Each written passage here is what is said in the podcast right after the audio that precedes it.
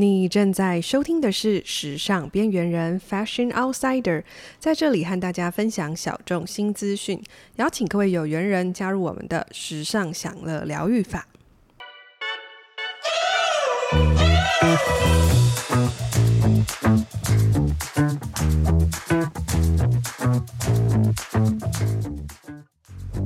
今天跟大家分享一个我这阵子呢开始很有兴趣的 一个活动，那就是手作课程。呃，其实我以前呢，对于这种手作类的课程呢，我其实是一个很懒的人，然后进。所以你要我出去，然后再上一个课，其实真的是我从大学之后吧，毕业之后，我都会觉得说要我学什么，除非就是跟工作有很直接的关系。可是，一直到就是呃疫情啊之后，诶，渐渐的呢，我开始对于，其实怎么说，应该是在疫情之前，呃，在工作几年之后，自己做事业之后呢，我时常就会希望有一些自己的时间，是可以让我的。脑袋可以放空的，然后或者是让我就是可以觉得舒压或是疗愈的，所以因此我开始对于手作，我一开始是对于这种插花，然后或者是绘画这类的东西，然后当我都玩过了之后呢，是的，这阵子呢，我就开始对于手作很有兴趣。那什么手作呢？这一集呢，就跟大家分享一下。关于手作中的陶艺，其实陶艺的课程呢，其实俨然现在随着这个后疫情时代到现在哈，它其实是大家觉得非常疗愈的东西。就像我曾经听过一个长辈跟我分享哈，他并不是做手作，是他自己很喜欢。绘画，而且他是喜欢用这个手直接沾满的那个压克力颜料，然后这样涂抹的感觉。他会觉得说，把自己手部弄得脏脏的，然后去触摸到颜料那种感觉，非常的疗愈他的内心。那我觉得陶艺其实也是，我们从我们的手，其实手跟心连得很近嘛。这个时候就是手作，其实。真的会有一种啊、可以让我们适度的去 宣泄，或者是展现自己的某一部分。所以呢，我自己就开始了做陶艺这件事情。其实我一开始在思考说，诶，陶艺这件事情的时候，我觉得，嗯，我们会联想到的陶艺就是，呃，有一些比如说艺术品或是工艺品之类的东西。然后觉得，诶，工艺呢跟疗愈之间有什么关联性呢？就在我在。嗯，参与比如说陶艺的课程的时候，呃，我去也会看到不同年龄的跟不同背景的学员们。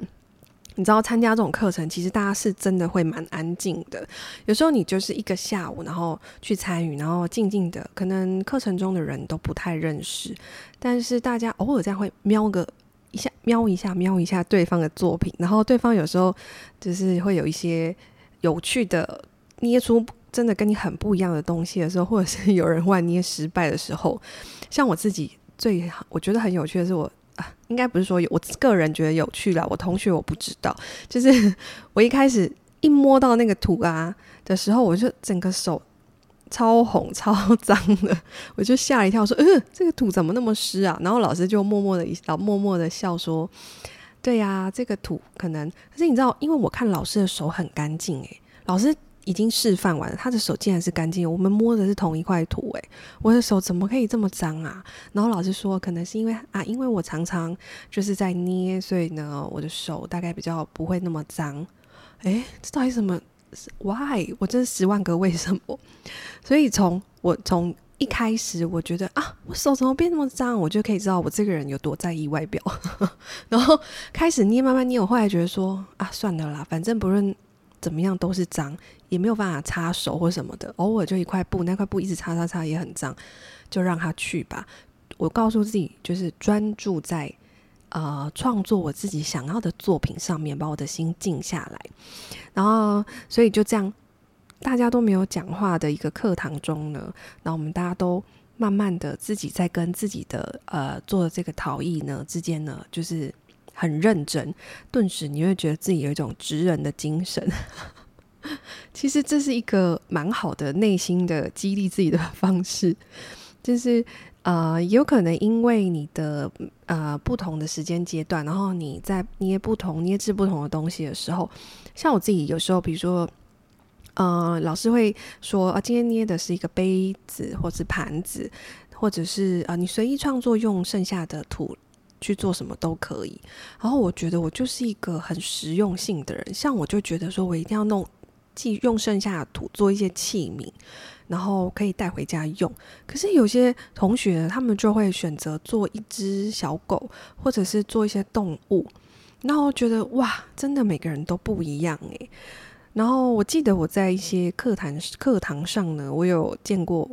就是一对那个情侣，我不知道他们有没有结婚，但是我觉得应该是有吧，因为他们有说啊，这个我们家有了什么什么，然后我就觉得哦，其实我觉得这是很好的活动，我自己就在想象，我跟我们家的某人是否也可以有一天就是一起捏，因为你就会发现两个人非常的不一样，就是男生真的嗯、呃、捏陶艺的时候就是。性格，你就会看出这个人蛮豪迈的。就他的作品，他不会觉得说一定要很工整，就是弧度要漂亮，然后捏出来手痕要少一点，或是那种龟裂、龟裂的感觉，一定要把它抹得很。就是用水把它弄得很平之类的，男孩子就是很随意、很随性，然后手手的那个指纹的感觉，他们也觉得没有关系。然后比如说本来在捏一个杯子，后来变成不知道怎么捏成了一个盘子，他会随着他的心情去改变。那女孩子就会觉得，哎，手好像比较细，可是过程中两个人就互相拍照。你知道我那时候就很羡慕，很希望跟。某人有机会可以去，很想看到他到底捏出什么东西，然后我可以笑他之类的。所以我觉得其实讨参加这种手作的课程啊，其实还蛮适合，就是跟比如说你的闺蜜，或是另一半，或者是有小朋友的也蛮好玩的。就是其实过程中啊，呃，也许小朋友的话，你可以发现他的性格是怎么样。那你跟你的另外一半，就是这真的是蛮另外一种的。了解对方，然后跟可以笑对方的一个时刻，还蛮有趣的。然后再来就是，其实呃，大家都说这个陶艺为什么会迷人呢？我自己去经历过就知道，其实这种手作啊，你可以做很小的东西，当然你也可以做比较大的东西，像花器呀、啊、之类的，或是大一点的盘子啊什么的。可是其实。呃，不论是做什么样的东西，在那个时间点呢，你其实都是很像反映出你自己的内心。就像老师说，哦，大家可以用剩下的土做你想要做的任何东西。有些人就会想要做一些，呃，我个人觉得不实用的东西。可是我觉得那些人就是比较浪漫派的，像我就是一定要很务实啊。我们家那个装酱油的，好像少一个碟子，那我就要做一个碟子。我自己觉得蛮有趣的，就是你可以，诶，从这个之中看到你，然后看到别人不同的差距，然后你可以观察到这些事情。那呃，自己跟其实自己一个人做跟跟大家一起做的感觉有点不一样哦，因为我就是那种很想很喜欢看别人在做什么，就是。某一个时刻，然后看别人在做什么，然后你就会跟可能刚认识的那些同学们对到眼。可是有时候你就会相视一笑，因为觉得很好玩。那个环境中，好像你大家虽然都是成人，可是在那一个时刻，你好像又回到了小孩子，很很童真，然后做自己的那种感觉。所以同时呢，其实当我们在动这个双手的时候啊，你知道，其实他很需要做陶艺，很需要自。嗯，我觉得很需要耐心，就是 比如说意志力跟创意是真的，就是你要呃，我觉得就是要放开你的心，不要在意别人说什么，或者是呃，像我自己有时候我觉得有有点太 gay 搞，就是我去之前我就会一直去看别人做的不同的陶艺，然后很厉我很厉害的陶艺之类的，可是我觉得。其实，真正你在那个当下的时候啊，你唯独需要去注意的，就是老师会跟你说：“哦，烧制的陶器它最薄，或是呃哪一个厚薄度烧是最好的啊，不可以太多薄之类的。”他会提醒你。那有时候，像老师在过课程中就会提醒我们说：“呃，你看陶艺这个东西，我不是一捏到底，比如说从厚厚的一团。”呃，陶土，那你想要从中间挖出一个洞，变成一个器皿，它不是说很快一压到底就让它底层就是变要多薄，而是慢慢慢慢用你的手捣，或者是用器具这样去捣它、捣它、捣它，然后之后再开始塑形塑你的呃，比如说你的器皿的边边，你往外一直往上、往外慢慢，然后转圈圈，慢慢的去按压、按压的时候，是一步一步小小的慢慢手，然后手啊。大拇指在那个器皿里，然后你其他的四指呢，在器皿的外面，你去感受到它的每一寸的厚薄度，然后去想象，诶，怎么样把这个厚薄度每一个面向的厚薄度做到匀称呢？或者是你想要塑造手指的感觉，那你怎么样去捏造你想要的感觉？就是它是慢慢慢慢的，因为我就是个性很着急，可是那一块土其实很大一块，然后很重，所以我就一直用那个。工具一颗球球一直锤它，然后把那个底赶快锤出来。然后老师就会说：“没关系，没关系，我们我们慢慢的、慢慢的，时间还很多，我们可以慢慢的做，没有关系。”那因为我看老师他非常的熟能生巧，就很快，所以我就性格就很急。后来我就告诉自己：“OK，calm down，我要慢慢的，我没有在比赛，然后我要跟这些土好好相处，我要去打开我的呃触觉。”我的手在摸这些的时候，诶，这边的厚薄度是不是有比较厚一点？哪里可以再调整一下？就然后去享受那个过程。我觉得就是在老师在给我的提醒完之后呢，我觉得自己有给自己更多的时间，我去允许自己有更多的时间完成这个东西，然后。我觉得很有趣的是，你当你沉浸在那个时刻的时候，你真的会忘记有手机这件 事情。就可能很多人会很喜欢拍照啊或什么的，可是因为当你很专注在那个，我是很喜欢那种感觉，就是你很专注在某一个时刻。我觉得这是手作的很好的，让我很疗愈我的一部分，就是你很专注在那个当下，希望诶这个作品可以成为你想要的时候，你脑子自然而然就是只有那一件事情，然后你的你就会允许。大脑会允许你整个人就是 focus 在那，其他东西就是你会把它抛之在外的感觉，这种感觉很好诶，就是呃，你会让你的心更收摄，这样子，我觉得蛮有趣的。所以我觉得，比如说大家其实，在生活中真的是可以体验一下这个陶艺的部分。那其实这种陶艺创作呢，我觉得还有一个让我觉得很有趣，就是它真的是从零到有。嗯、其实手作呢，我常时常都，我那时候要去做这些东西的时候，我都会想说，好的，我今天要做给自己一个杯子，然后呢是呃什么样的，是可以喝拿铁的，或者是是我想要就是喝茶的小杯子，就是我会给自己觉得说，我今天要去之前我就很开心，因为它好像就是我今天要给自己的一个礼物一样，然后是从零到有自己做给自己的，我觉得做给自己这件事情就是。自己创造自己的快乐，这种感觉其实，嗯、会让你的内心变得很富足。那接下来呢，就来跟大家分享一下，就是关于陶艺的一些小知识喽，就是一些科普的小知知识。我们都会说陶器、陶器，或者是哦，陶艺、陶器跟这个瓷器。到底有什么区别呢？其实陶器主要的原料啦，就是陶土或者是粘土。那瓷器就是瓷器的话，就是以一些它其实里面是有富含着细酸盐矿物的这种高岭土制成的。所以其实瓷器瓷器。怎么了？我今天瓷器要烧的这个温度大概会在一千两百度以上，那陶器就是大概五百呃九百到一百二十度之间。因为因为这些原料跟烧制的温度的不同啊，所以瓷器其实是比较不会，嗯，它的表面会更细致，然后不会吸水。那陶器就是表面会比较粗糙，就是会有那种手做的，会有很比较多的纹路，然后它是比较容易啊、吸水的。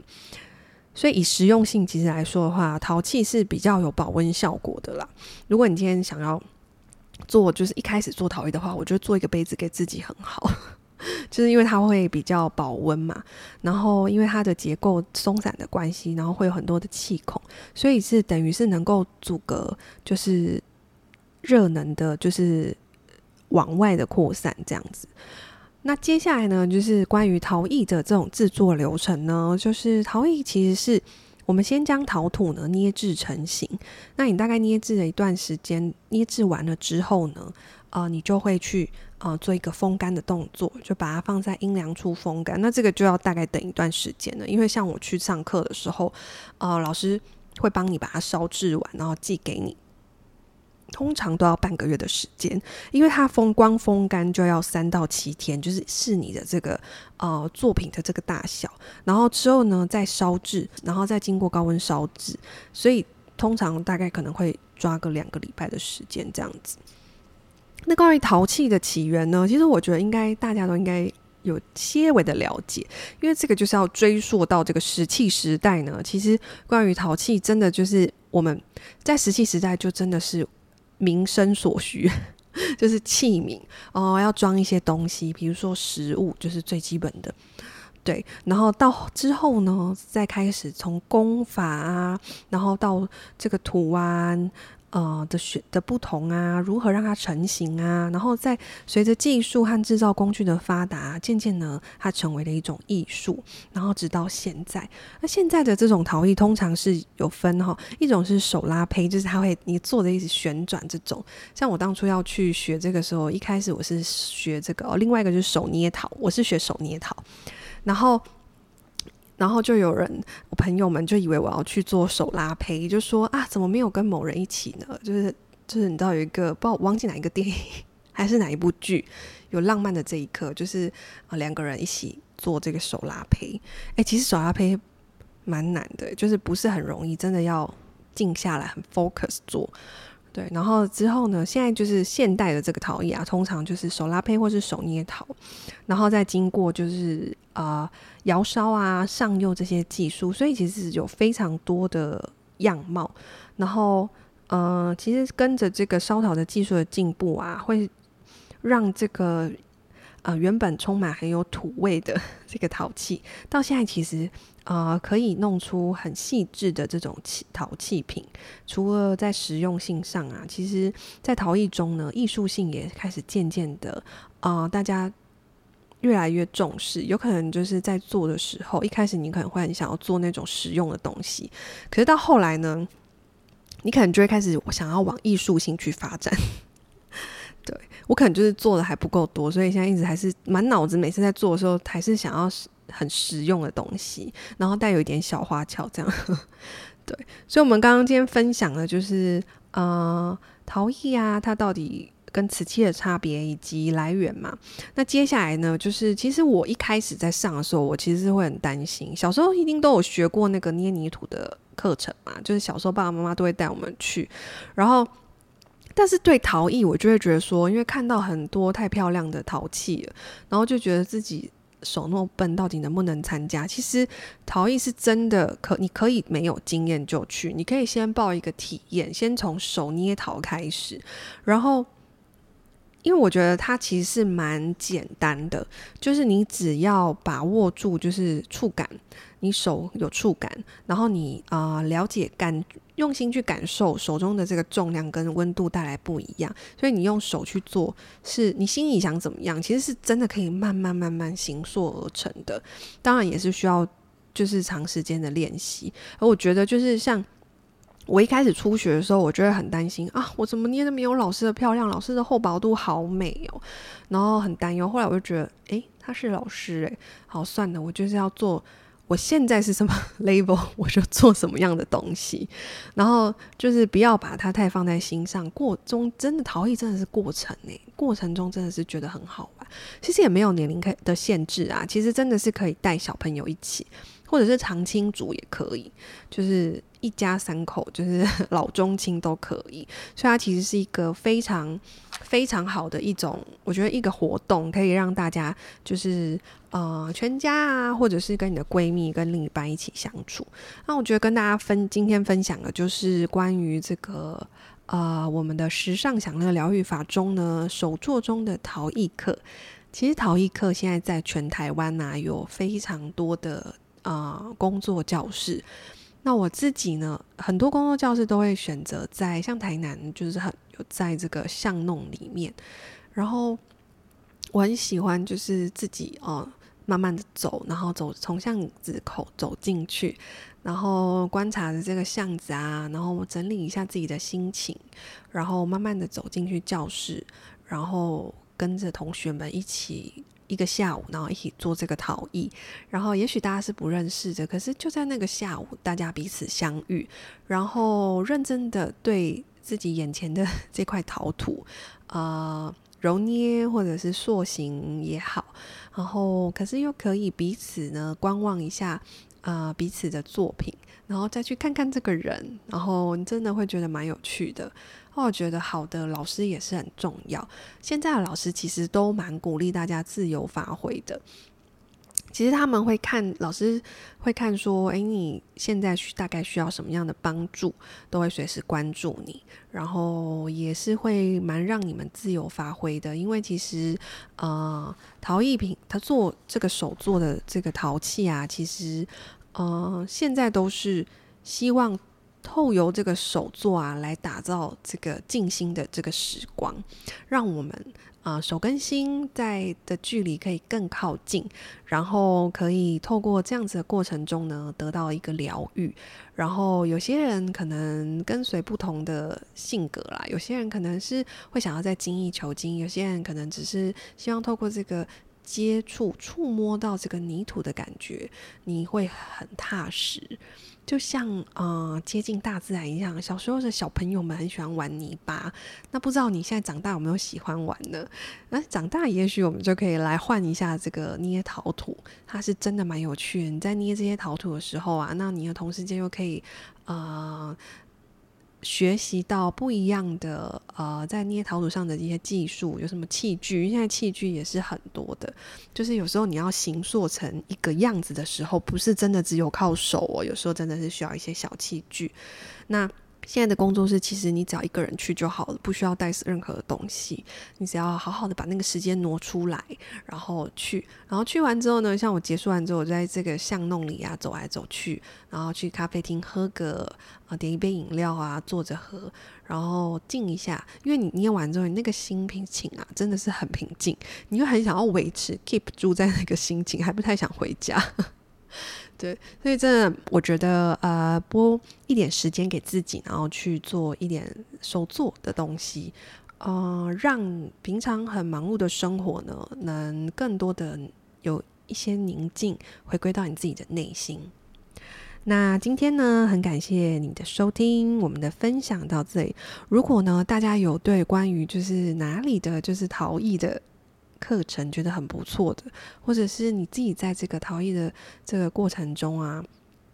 有什么样的心得，都可以到 Queena 的 in IG 呢分享，或者是 Facebook 也可以。那 Queena 的 IG 是 Q U E E N A 底线 C H E N C H U N。